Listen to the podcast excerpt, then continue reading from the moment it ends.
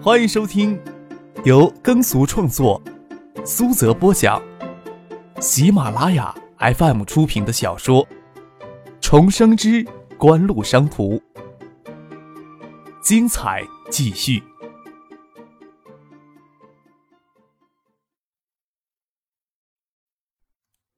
第八百四十九集。杜飞他们这段时间忙得够呛，除了互联网整合资源之外，东大创意搬了办公地点，从之前的东大科技园创业区搬进了湖东商圈内。会议结束之后，谢子佳提前离开，张克与杜飞他们从东大科技创意园区坐车去东大创意在湖东商圈的新楼转一圈儿赶过去时，发现猛乐与徐若琳已经直接到这边了，在湖东公寓东边，隔街相望。一栋二十六层、铺垫深红色砖墙的方形写字楼，在夕阳的照射下落下一道巨大的阴影，遮在街道上，也学北京爱达大厦的风格。写字楼的前庭一角竖着比路灯柱略高的深红色玻璃钢形三角楼标，斜面写着“东大创意”，这里是东大创意的新办公楼。本来呀，等北面那栋地标建好之后一起搬进去，后来想想，你也不可能让我在地标前竖这么个三角柱子。还不如提前就搬过来。杜飞笑着说：“几乎承诺投资建造的雁归湖地标建筑，春节前就定下了设计方案，上个月底才出完图。由于是设计达两百四十米高的超高建筑，下一步就是要接受建筑设计超限审限，赶在明年春节破土动工，就算是神速了。真正等建起来，还要再等两年。东大科技园区那边的办公条件比较差。”绝大部分办公室都没有空调，远远不如橡树园丽峰园，更加不能跟湖东商圈新建的写字楼相比。张可才不信杜飞他们能熬到北面的地标建筑建成投入使用之后再搬办公楼。蒙乐没有什么形象，蹲在路牙，眯眼看着东大创意颇是机敏的文婷，笑着说道：“当初决定将写字楼的整个前庭用来当前台的决定太正确了。”咱们下一步最重要的事情，是不是给这气质不凡的前台挑两名合格的前台接待员呀？这栋写字楼临街前厅本来要租给中国银行当业厅用的。杜飞、石学兵他们认为，作为中国互联网最大产业投资集团，东大创意的门庭还是要跟楼里其他入驻企业挤在商务电梯门厅里，就太不光鲜了。就将写字楼底层整个前半片占过来，作为东大创意前台与接待厅。蒙乐与徐若琳在北美公司工作一年半，前两天才回到国内来，在兴庭住了两天，又陪徐若琳回浙东青云住了一天，今天才回到建业来。工作职务什么都没有定下来，回到建业也没有打扰杜飞他们召开东大内部的会议，跟徐若琳直接到新罗这边来等他们。在海外生活了一年半，让蒙乐气质发生些改变，也许是长剃胡须的缘故，下巴反青。看上去要比在学校时更成熟一些，有着比同龄人更锐利的瞳光，气质上也更加从容闲淡了。石学兵看到他，兴奋揽过他的肩膀，说：“海归人士呀，就应该是这个范儿。”张可按着猛乐的肩膀，让他站起来说话：“你回来呀，就跟杜飞一起出任东大创的联合总裁吧。等到明年毕业以后，就方便我将杜飞踢到海外去了。”张可说道。想要有更广阔的视野与更深刻的见解，除了天赋以外，阅历和经验也是必须的。要不是考虑到明年杜飞就要毕业，早就让他去海外锻炼几年。张可还想让蒙乐在海外多留两年。就是张可他自己，平时也很少去碰管理上的琐碎事务，留下时间用于学习。前尘往事里许多浮光掠影式的记忆，有时不足以提供足够的判断证据。对整个产业的了解越是深刻。越是能清晰的看到未来的发展趋势，甚至比浮光掠影的记忆还要清晰几分。这段时间也恰恰是东大创意发展的最关键时期。虽说谢子家提供了许多经验绝伦的业务发展构想，但也正是他层出不穷、奇思妙想的新方案，才让大家手忙脚乱、应对无暇，让蒙乐回来也能替杜飞多分担一些管理上的压力。像令小燕、秦刚、石学兵。董月华、施新飞、马丽、杨伟义等人都负责具体的事务部门或者下属公司。蒙乐嘿然一笑，跟杜飞说道：“我这呀，算是从你怀里摘果子了。”哟，你也别得意太早呀，不是还有一年试用期呢吗？杜飞说道，又笑着问徐若琳：“老蒙在你这边的试用期过了没啊？”狗嘴里吐不出象牙，剩下怎么就给你糊弄留在香港了？徐若琳粉脸微红的笑骂道：“走出了学校，在海外生活一年多的时间，容貌未发生什么变化，一样的青春明艳，气质更加咸淡恬静了。”哎呀，我明年呀就给踢出去了，他赶着回来有什么意义呢？杜飞笑着说：“根本呐就不用糊弄。”盛夏刚从香港大学毕业，张可与杜飞五月底还要赶到香港参加他的毕业典礼。盛夏最终决定留在香港。最初为方便盛夏、唐静到香港留学，张克在香港设立一个向内地提供香港留学助兴的基金会。后来，许多从香港捐回内地的公益款项。都是从这个基金会里走的，暂时算是锦湖旗下的直属的公益基金。锦湖商事成立后，就挂到锦湖商事的名下，由蒋薇负责管理。商业机构与公益性的机构总要界限分明一些，才会符合管理的准则。剩下进去便是担当管理职务。香港大学从六月开始暑假，唐静也留在了基金会里进行工作实习。陈飞荣、何贤在锦湖商事总部香港实习了半年。这次也跟着张克、杜飞从香港回来，只不过他们再有半个月就要正式的从各自学校毕业，毕业前还有许多事情要做，暂时还不会正式到跟叶晓彤去报道。张克这几天也不大看到他们的人影。夜里替蒙乐、徐若琳接风洗尘，没去什么高级餐厅酒店。张克请大家到教工食堂用餐，十几个人围着两条长桌喝酒吃饭，这边酒足饭饱，大家嚷嚷着去一九七八接着喝酒。从教工食堂出来，经过三福酒店前，陈飞荣也恰好跟几名同学出来。他俏脸微红，似乎喝了些酒，看着张克他们经过，忙跟同学们告别，加入到张克他们这边来。张克听到陈飞荣他同学问他要不要一起去唱歌，凑过头来问他：“你们班上晚上接下来还有那么多活动，你不参加了？”他们呀要去新世界唱歌去，我不想去。你们去哪儿啊？陈飞荣摇了摇头。去九七八呀，给猛乐习师姐接风洗尘，你也应该过来的。张克笑着说：“陈美女，今天给多少人表白了？”石学兵头凑过来开玩笑说道。陈飞荣瞪了石学兵一眼，接着又静静走在张克的身边。这些年他都习惯在张克身边了，除了宿舍同学之外，与其他同学相处都不亲密。这种淡淡的性子似乎从高中就养成了。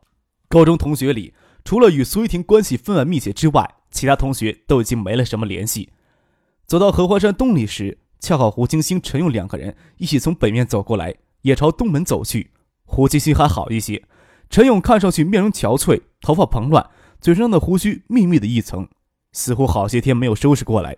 他们看到张克等人走了过来，下意识的想要避开，脚下迟疑了几秒钟，终是抢在张克他们之前走出了东门。张克他们跟在后面。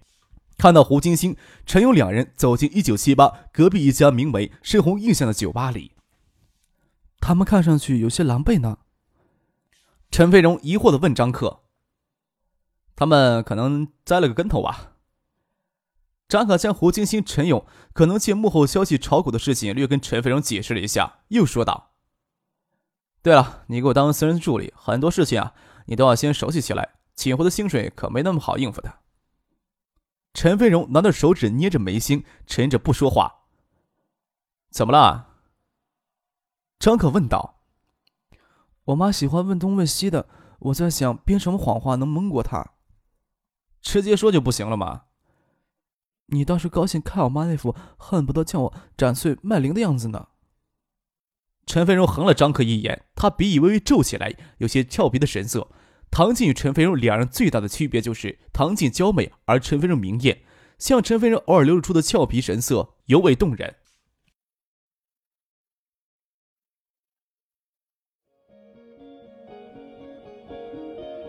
您正在收听的是由喜马拉雅 FM 出品的《重生之官路商途》。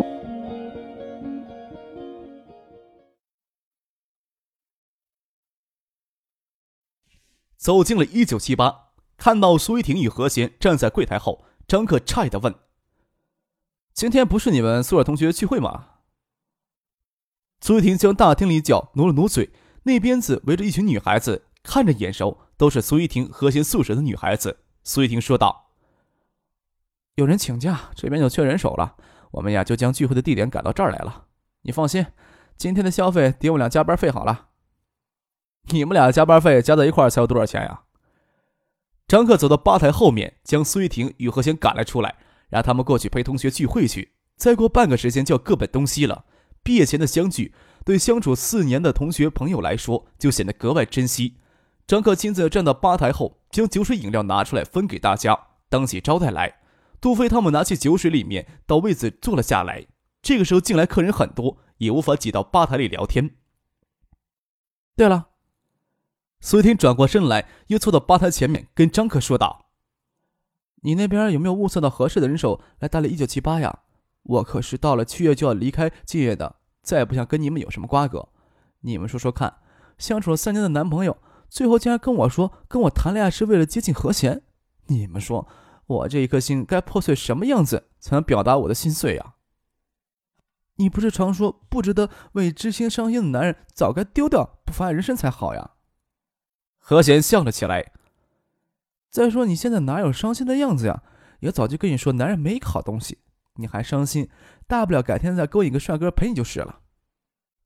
就是你这祸水惹的事儿，这个时候还幸灾乐祸的。苏玉婷伸手掐着何贤的腰肢，让他举手求饶。看着陈飞荣又在那里抿嘴，一点都没有同情他的意识，伸手将陈飞荣的腰也掐上了，跟张可说道：“这两只妖精啊，你要看紧一些，免得他们要去随便祸害其他凡间女子。反正你身上虱子多了不怕咬，你要找不到合适的人选呀，那你也可以每天带着这两只妖精来打理一九七八。”将陈飞荣与何仙往吧台里推，他跑过去跟宿舍同学相聚去了。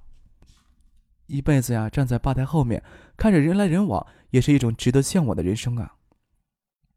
何贤背转过身，细腰抵在吧台上伸了伸懒腰，在香港时剪了短发，看上去有些俏皮可爱。秀眉下一双深邃的大眼睛，透着清丽迷人的光彩，鼻梁秀直而精致，透着对未来的无限向往与自信。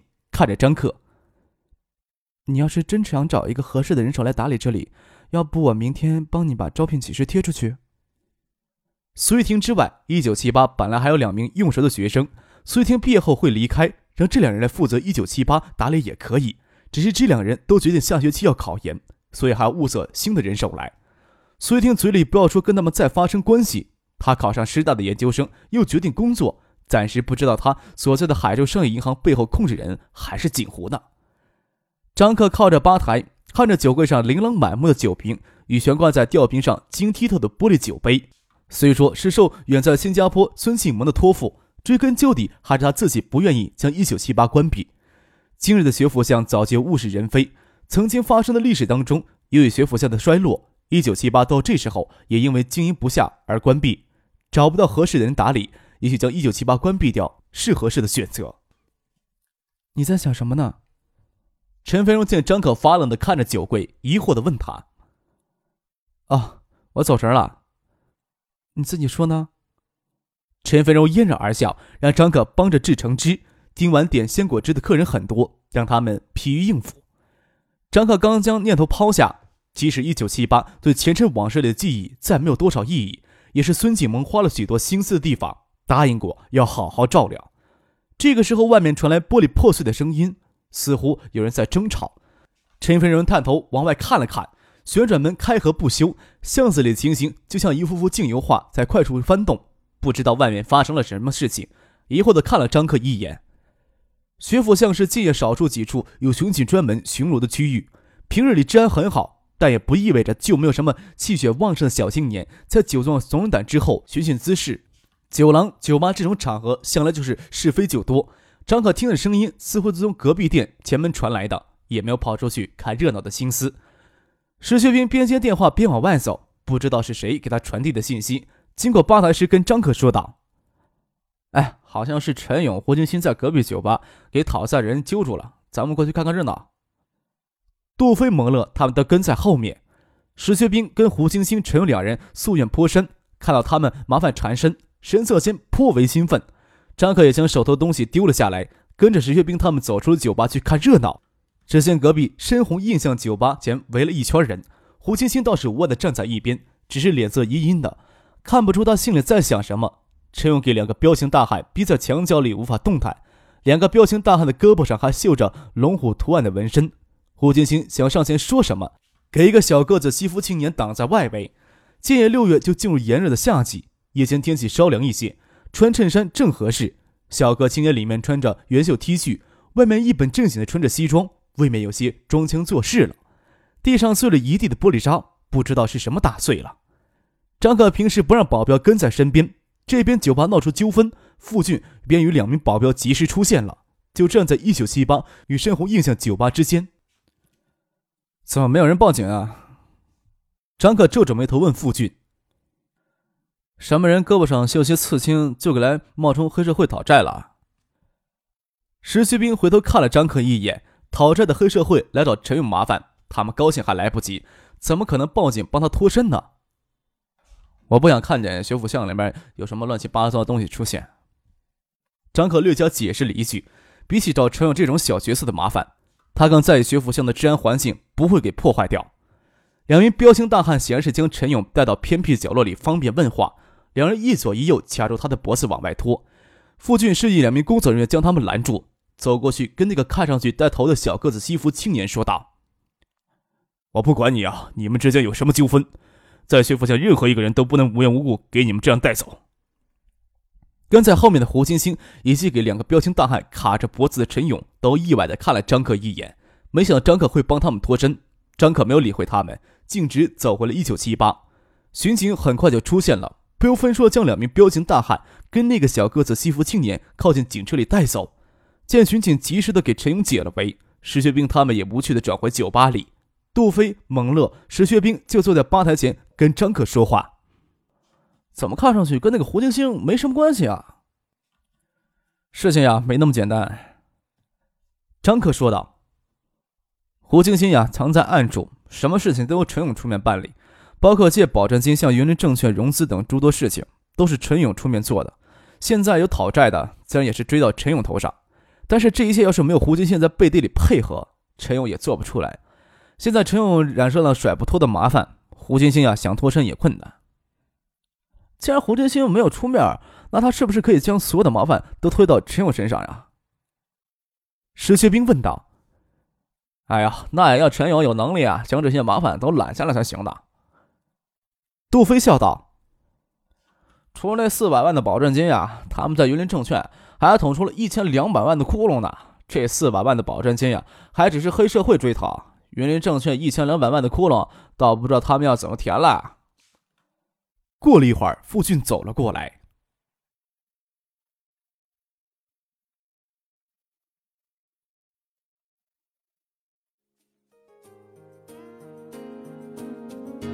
听众朋友，本集播讲完毕，感谢您的收听。